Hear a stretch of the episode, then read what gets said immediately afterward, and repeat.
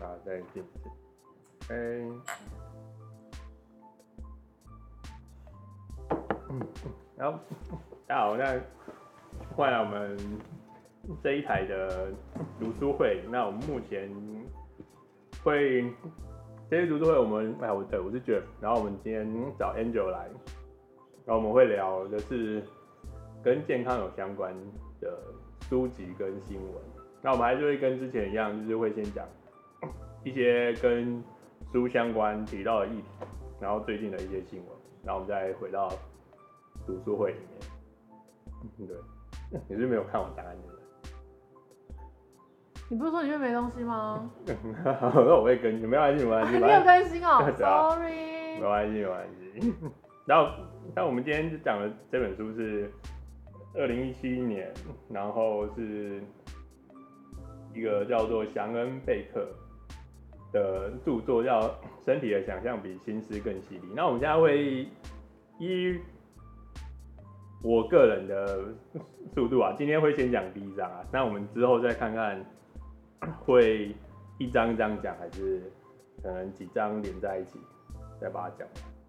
对对对对。那进入第一章之前，我们现在先讲一下最近的一些，就是。跟健康有关系的新闻，但其实也刚好跟这本书第一章讲到的东西类似，就是最近因为大家疫情的关系，所以很多人都会在家里隔离或者是被闭馆，然后所以有些人会有一些可就是会有那个忧郁症的关系，然后所以最近比较新闻就是飞鱼，就是费尔普菲尔普斯。就是奥运拿很多金牌的，但我忘记他拿多少个金牌，但他就是一直破纪录。然后他在二零一六年的时候就有说他有得，他有就是忧郁症这件事情。对，那所以他有受这个苦，但这个过程只是说他在隔离的时候，然后有这种心情产生，然后所以但这个时间刚好还好有家人陪他或者什么，但是他毕竟。忧郁症这件事情是很难用第三方去去去讲，我也不知道这样怎么讲。就可能没有体验过那种忧郁症的感觉吧。一般人可能就是心情有点沮丧或者失望的时候，才会有一些负面能量产生。但是可能忧郁症的人就是长期生活在一种负面能量当中，所以他会觉得任何事情的发生。可能就是会让他这个人失去生活的意义，这样子。算，就是对啊，当然没有得过就知道，因为这个时候一定，其实我觉得这有时候就很多一些奇怪的人可能会说，那个，看你都是奥运冠军啊，为什么还有忧郁症？这种奇怪的话，我觉得一定会有啦，多少，但是当然这个不是，这个不是我们讨论的的空间啊，但我只可以说就是。反正你没有得过这件，你不是你没有在这种情况之下的话，就只可以尽量去发挥你的同理心，然后不要站在自己的角角色去看别人的事情，不然的话容易伤害到别人。其实我觉得忧郁症有点类似像文明病的东西啦，我自己是这样觉得，因为你看像以前我们。可能在室外还算没有这么多建筑物跟交交通车的时候，像我们也是满山遍野的这样乱跑啊。那小孩子如果是在比较开放式的环境长大的时候，啊，我其实想法不会那么多。但是你你是啊，那我没有，我觉得、哦、我这个对对对，就是如果一般来讲，我觉得小孩子有地方跑的时候，他们也就是这样长大。那爸妈的想法就也会比较开朗一点点。那如果你是比较属于在都市丛林中长大的，有时候你可能想法会比较，会比较可能正负面都会有，对，所以你可能就会变成你想要考虑的事情很多这样子。那一般人在有多晒，就是在外面晃晃的那一种，可能就比较不会想太多，就会觉得没关系，就先做就对了。但是可能真的很有比较多建建议啊，或者考虑的人，就会有比较正负面的想法。然后慢慢的，如果真的失败了或者是成功了，才开始有其他的那种心态上的改变吧。嗯，算是啊，对，但主要还是就是应该大部分人都不想要有 任何生病啊，所以如果真的有人真的跟你讲他怎么样的话，我觉得 还是比较多同理心。但我刚刚想到就是。就是哎、欸，但飞宇好像没有参加那个，因为他已经退休，他不会参加那个，就是东京二二零二零。现在二零二零会不会开不赛一种问题？没有没有，他已经延期啦，啊、但他延到明，他延到明年，但还但还是叫二零二零。哦，是这样。对对对，因为我刚好看到，因为我这支这支啤酒是写 Tokyo，然后上面它上面写二零二零，我想说，对对。抱歉抱歉，最近没什么看新闻。啊啊，对，就听 Podcast 可能不会不会看到，但我们今如果在 YouTube 上面的话，就会看得到。我们今天还今天喝啤酒，下次可以喝别的吧？可以喝不起。就是刚好适逢五二零就职典礼的纪念酒这样。啊，我问你要对对对。下次可以喝别的吧，可以喝 whisky。OK 啊，可以啊，对。好。喝酒不开车。对啊对啊对啊，当然我们对饮酒有爱健康。对对对。对，酌量事情就好了。对，我们暂时只是聊开心，没有主要。只是担心就是提到有关酒精这一类的事情，是不是要加些警语什么的？怕你自己上标题。对对对。好，然后他那当然他这主要讲说，就是因为。封闭，然后有疫情的关系啊，所以他脑子比较混乱，在思考这件事情，所以就让他心情又不太好。但只是还好有家庭的关系陪他，然后也没有经济压力，所以我觉得经济压力也是一个问题。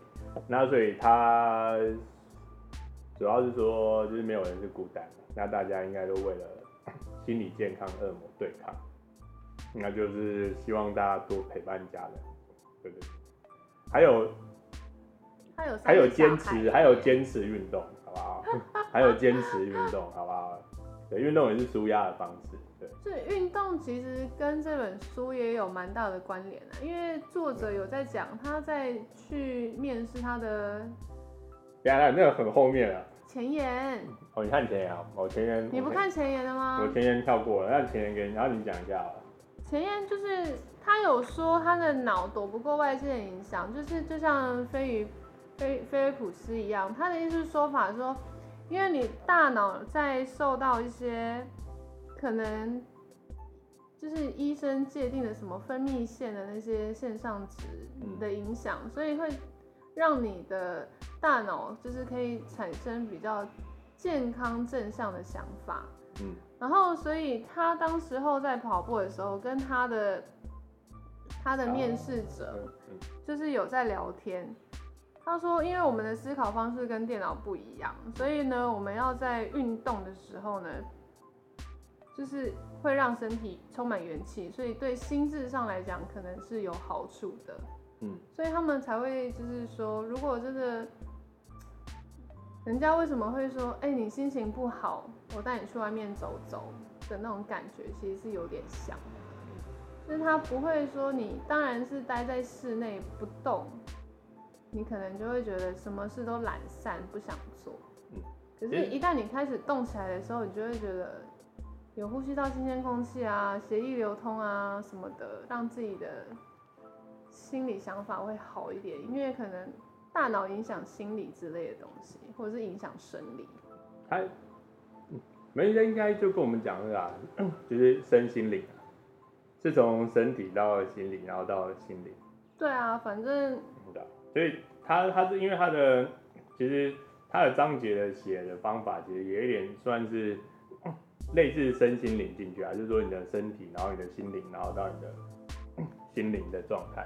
对，所以他的他的写法其实也有点类似这样的状态。对啊。OK，然后完了待会再回来。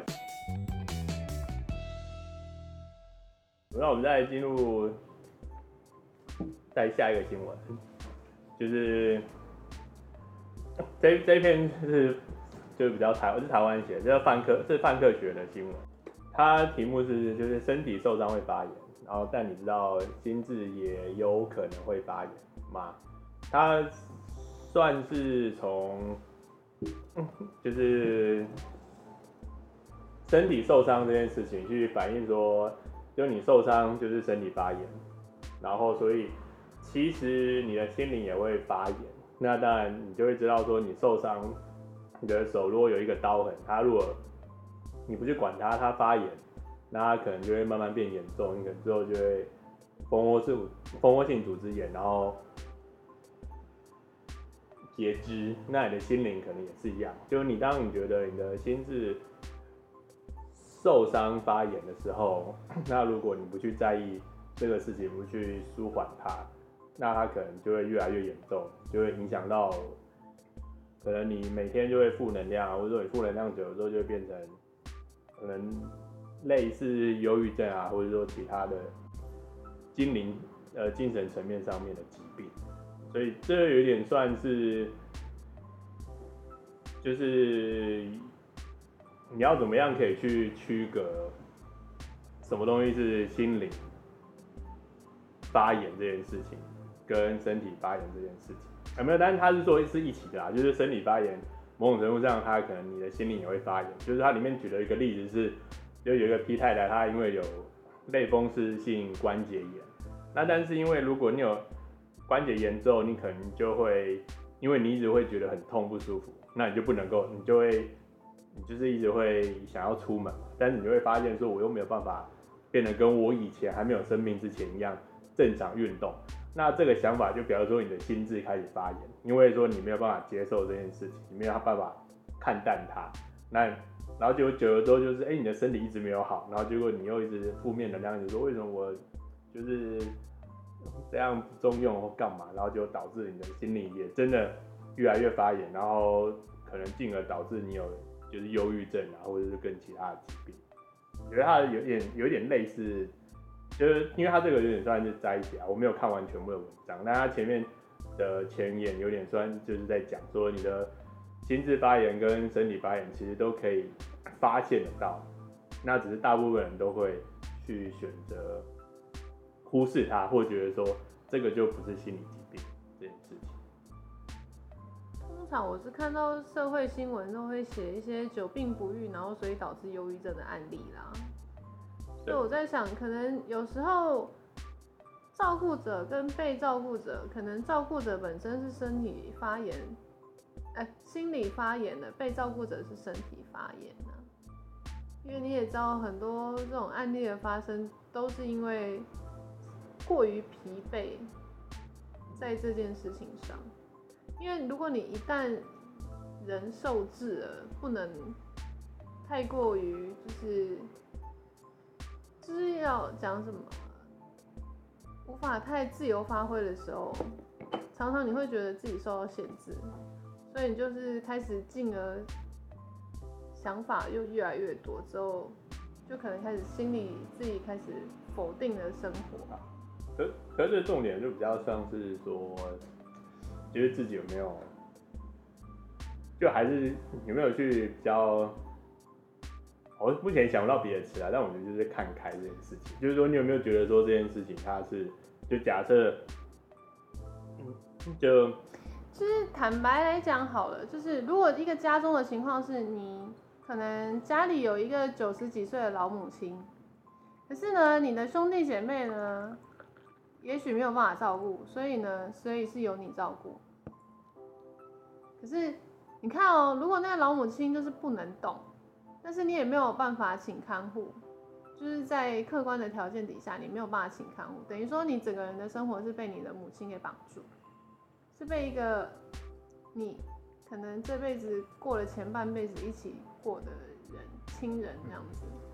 你不能出去啊，所以就是照顾者与被照顾者。可是他这边就是我知道你意思啊，可是这有两个啊，第一个是说，你要多加一个人进去，这样变麻烦讨论。我知道就是多加一个人，就是也可以用单人讨论。我的意思是说，这个人身体生病了，他可能有各式的疾病发生，所以他开始否定他自己啊，因为他觉得他生活受到限制的，不是吗？我知道啊，我意思是说，如果他可能就是不管一个人还是两个人，他就是还是看开。但是说，觉得但如果两个人都不看开的话，就只会更严重。所以，那但是说其中一个人要可以看开。对啊，所以不是说你如果可以在某种层面上看开，那当然是最好啊。可是一般一旦有了忧郁症这种事情产生的时候，他也是无形中之慢慢在加深他的心理负担啊，所以才会产生忧郁症啊。是啊，但我们目前没办法讨论解，我只是说他他这边里面在说，就是你的发炎这件事情，就是提早治疗，就是你有没有可能意识，就更早之前意识到你自己有这种感觉，然后你要去把它。就是找方式去排解掉，应该就是我自己的理解是，心理的发炎可能就类似职业倦怠啊，或者是那一类的，对生活日常生活中的那种疲惫感吧。一旦有了负面情绪一阵子的话，应该就是类似心理的发炎，只是还没有严重到需要去称作忧郁症。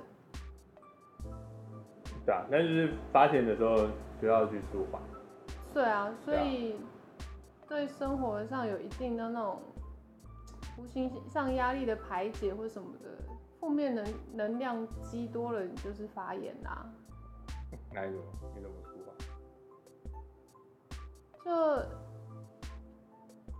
看是做一些自己想要做的事情啊。如果每个人生活的时间有限的话，像我。可能就开始看小说、追剧啊，是人生最快乐的事情，就是看见美好的事物。能有什么？有些人长得好看，就是让人家欣赏的，你就大方的看啊，欣赏别人的优点，搞不好你那个心情一放松，对不对？平常不敢在外面显现的那种个性，自己默默的就是在底下发疯啊。OK 啊，OK，可以，可以，可以。对啊，可以，可以。我个人是很好排解啊，我只要看到美好的事物，我就会觉得心情舒畅。虽然一睁眼一睁眼可能看不到它，但是起码我可以在电视荧幕里看到它。日本可以，可以。对啊。可以。而且像我个人的话，我是属于内化型的，我也不太会去跟别人说太深层的心里话。对啊。啊，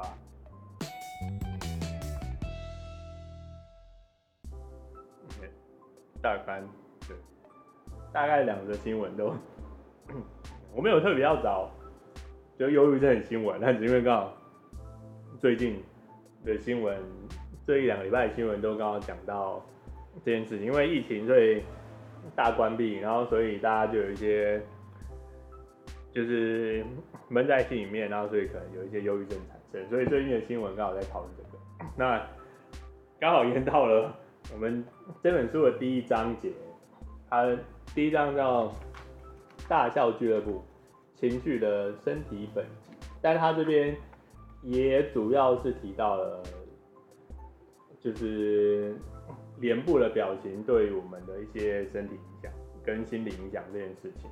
所以那刚好他提到的案例也是。跟忧郁症有关系，嗯，对对对，他说就是，但是他的数字其实是可能二零一七年之前，他说其实大概在美国人的话，大概是有两千一百万人大会有忧郁症，但台湾的话，我这边其实看台湾台湾忧郁症其实大概是。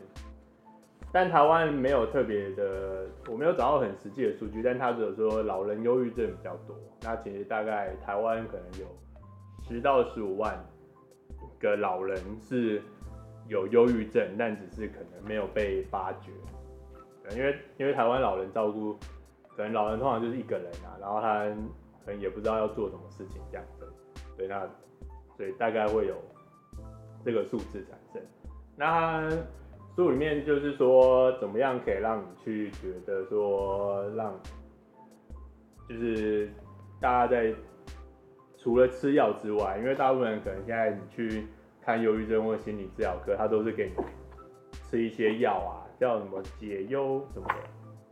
对，这个药，对我没，我没我也没吃过啊，所以我不知道它它的反应跟状态到底是怎么样。那但是他就是大部分人都会觉得。就是忧郁症的疗法就是给你吃药就好，你就定期吃药啊，然后吃完药之后你就会慢慢开心或什么啊。但是这就是一个有问题的地方，就当你大家都仰赖吃药这件事情的话，就跟现在很多人觉得，就是我减肥我也要吃药就好了，就是我不想去运动啊，不想要节制啊，我还是要每天吃爽爽的，然后。就是喝超甜的东西，然后我只要吃一颗药，明天就可以减十公斤。对，那就是大家都知道说这件事情是不可能的，那你就觉得说为什么忧郁症吃药就可以解决这件事情？等下等下再开那个，有吗有吗？你找找他，在夹了没？啊好啊，算了算了算了，没有，刚刚有蚊子，好对。嗯，OK OK，嗯，所以他，而且他里面提到的案例其实是，就是一个人生胜利组，然后他好像遇到了未婚未婚夫离开之后，然后他可能因为一辈子没有遇到这样比较大的挫折的感觉，那所以他后来也是靠吃药这件事情，然后，但是药吃到一件事情，就跟我们刚刚讲，就是你每天。你还是去继续暴饮暴食，然后你只是靠吃药来减肥的话，你只是只是会得到反效果。那所以他这个案例到后来，他也是达到一个就是极限，然后然后也没有办法继续下去去做忧郁症的排解，这样对对嗯，这样怎么了？嗯，你要你要讲什么？没有，我听你说啊。没有，你可以讲，你可以先讲，我我先讲到故事这边这样。哦。对对。就是一般人觉得自己可以克服啊，但是他已经沉浸在那个他自己的氛围里面，所以就没办法自己把自己就是隔离开来，就会这样子啊。我个人是比较属于就是没有大脑储存容量的人啊。没有，有人说我们两个是，我们两个某种程度是一个。算就是幸运的人，某种程度上对啊，对就是可能想的不多，记得也不多。我本人啊，就是我的记忆力有限啊，所以不开心的事情尽量不想、不记。那真的通常要记起来，当然就是一些就是蛮开心的事情。最起码我可以想得起来，我。就是到目前为止，我两次大笑到不能呼吸的场景是什么？但是我却没有办法记得说我曾经痛哭的画面。对，所以我觉得某种程度上，我可能告诉我自己说，因为你很单，你单身很久，不太，你不太需要说出这个事实。可是我觉得。痛哭分很多情况啊，对啊，因为人嘛，一生当中生老病死，对不对？你痛哭有很多情况，你可能是被长官骂哭，你有可能是被同事给弄哭，也有可能是被自己家人给气到哭什么的都有可能。可是痛哭这件事情对我来讲本身就是一件不太容易的事情，因为我会自我消化，可能我大脑处理的能力机制对我来讲就是。可以去消耗这部分，所以我就不会想到说我要去记得这个非常严重的负面能量。那表示你的是你的祖先可能，你的祖先可能常常有忧郁症，然后他们都活下来，所以你就克服了它。但我是我觉得其实有时候个性的造就，就是真的是跟你从小生活环境也是占蛮大的关系啊。对啊。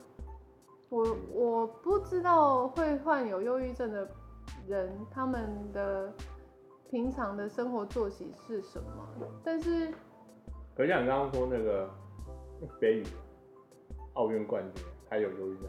可是他是成年以后才得到忧郁症，可是，在当下是因为我觉得他是一个专业技能的运动游泳选手，所以当他失去了这个生活重心之后，没有啊，他是退休之前就得忧郁症啊。对啊，可是他是因为他常常在家里啊，因为如果你一个人专注在某件事情上的时候，其实你并不会分心去注意你身边的情况吧？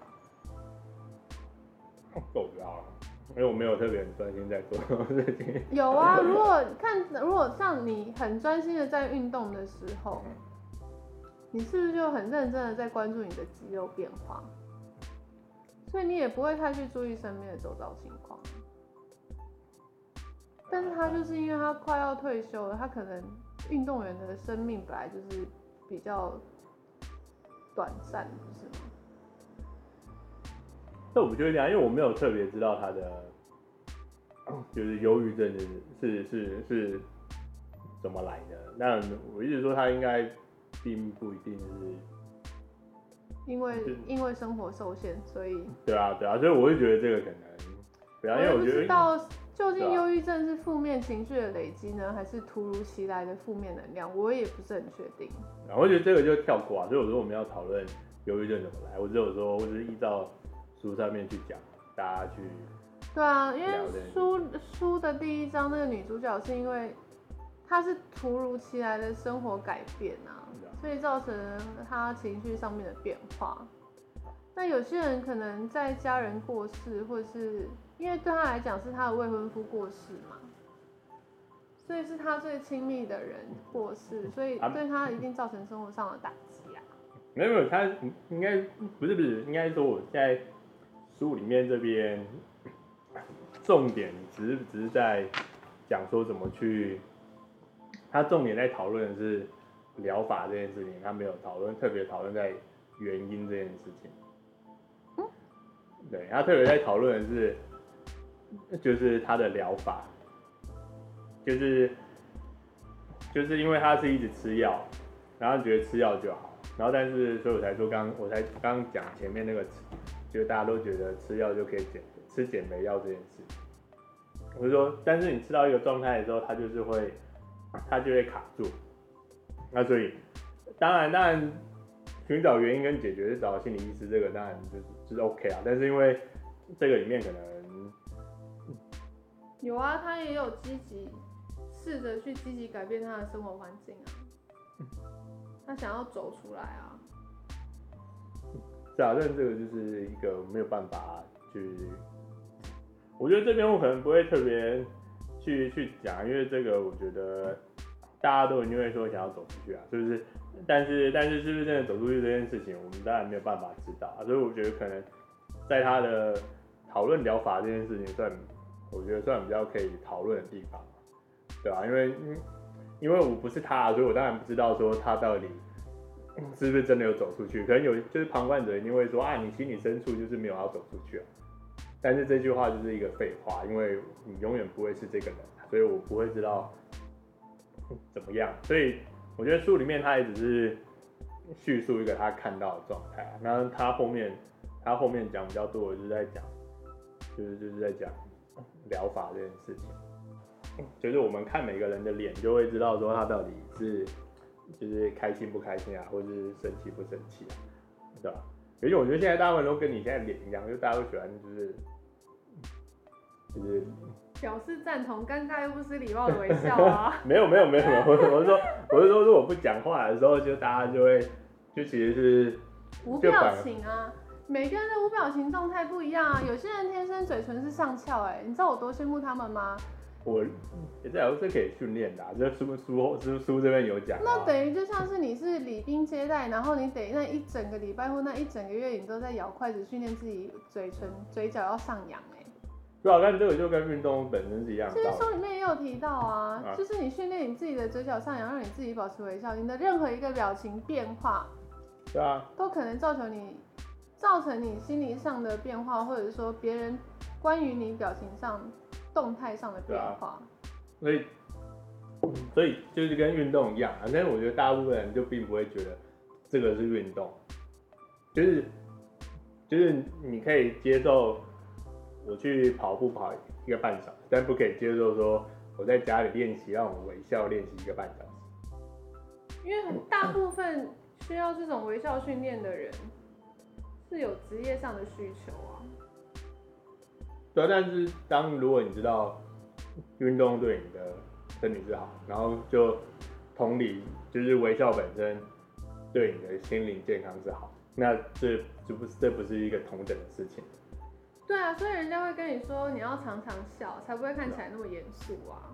对啊。所以，对啊，我的表情就是，我如果没有去做表情的时候，我就是无表情状态啊。所以人家看到会以为就是不开心，或者是啊，没有，那我们大部分人大部分人都是这样子。我觉得我说不是，我说很多人都会说啊，你不笑的时候都很好看。大部分人，因为大部分人都不笑啊，我就觉得大部分人都不笑，啊、这个就算是另外一个重点了。其实大家人都不笑，就是他这边提到说。就是因为你从脸可以看出个表情，那所以如果你都是微笑的话，你自己知道你是微笑，大脑也会知道你在微笑，所以你的身体心灵状况也会觉得比较开心。就是是一个会会不是说马上会开心，而是说它是会让你一个慢慢维持在一个开心的状态。那所以他这边就直接进入了，就是他后来就是建议他们去打肉毒杆呃 肉毒杆菌，因为肉毒杆菌会让你的表情僵硬嘛，就跟就是说，你可以维，就是去把一些你的皱纹。这边我觉得不不完全皱，虽然说他是提到的是皱纹啊，但我觉得比较算是说，一般人认为是不开心表现的一些生理状态，去把它抚平掉。就像可能大家会就是深锁眉头啊，然后或者说你的，就是如果都一直不笑，都是板着脸嘛。就是你的嘴唇是下下起来，就是不是下垂，就是你没有保持上扬的弧弧度的时候，大家就会觉得你可能情绪上不是那么的开心这样子。就好像很多人会去打玻尿酸肉毒杆菌，让自己的法令纹消失啊，或是让自己的抬头纹消失，就是因为他们希望自己看起来是属于比较。除了年轻以外的考虑，就是说，让你看起来不要那么忧郁，因为抬头纹嘛，人家就会觉得你是不是常常在想什么，以至于你的皱眉，或者是干嘛，所以他们会想着去说，哦，是不是稍微平了一点，人家就不会感觉说我看起来那么善于思考之类的，对，所以人家才会觉得，所以书上才会提到说。去打了肉毒杆菌呢，可能让你的皱纹不那么明显的时候，人家会对你在表情上面的看法，会处处处于那种比较正面的想法，这样子。你不皱眉，人家就会看起来，哇，你可能最近麻烦事比较少。那如果你你没有不开心的那种嘴唇下垂，那可能大家就会觉得说，哦，你最近生活过得还不错。但是这。就是表面上的象征啊，人家就是根据你表情上面的变化来看待你这样子。那这样你会打？我还真没胆。本人就是属于那种，就是没有什么太多需要去烦恼，或者是本身就是。比较不擅长思考的人，啊，就残条呀，不用担心，不用担心。本身是属于比较不善于思考的人，我不想那么多，对，想到的时候遇到了，我再去深思熟虑就好了。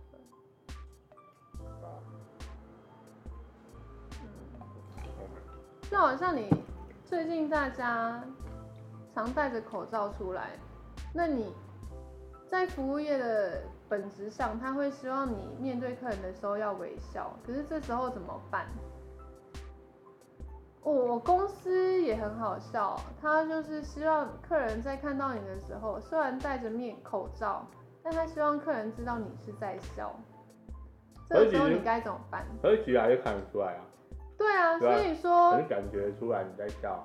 对啊，为什么？因为脸上的肌肉会带动你的的表情的变化嘛。所以一旦你去打了肉毒杆菌，你虽然没有了皱纹，但是你其他的肌肉也很紧绷啊，不是吗？所以我觉得打肉毒杆菌是一个方法，是一个强制你不要去，因为它的成分的关系，所以它让让你就是不去那么在乎你现在的心情是什么。它会让你就是多少省略一些你的负面情绪，所以你去打的那一个，它的成分让你去减轻的那个症状。但是如果你真的就是想让人家看出你现在正在开心，就是像台人家台语讲的“去俏比球”，就是你一旦笑了，人家就会觉得嗯，我现在是开心的这样子。嗯，我要这边这样讲，就是有刚刚 Angel 这样讲的，就是就他这第一章其实有间断词，就是第一个是讲说，就是一般人会用吃药，那你吃药卡住了之后，就就是当然。内外都要改，那所以就变成是去，就是有些人开始现在去打肉毒杆菌，然后肉毒杆菌也是有成效，那但是就刚刚讲完就是皮笑肉不笑啊，然后跟又看不出来平常这种感觉，那所以就变成最后他在最后面又提到了，就达尔文主张就是情绪，但但是因为中文的情绪就是就是名名词啦，所以没有什么意思，但是在英文的话，emotion 或是 motion，它有一个 motion 就是一个动作的部分，那就是一个。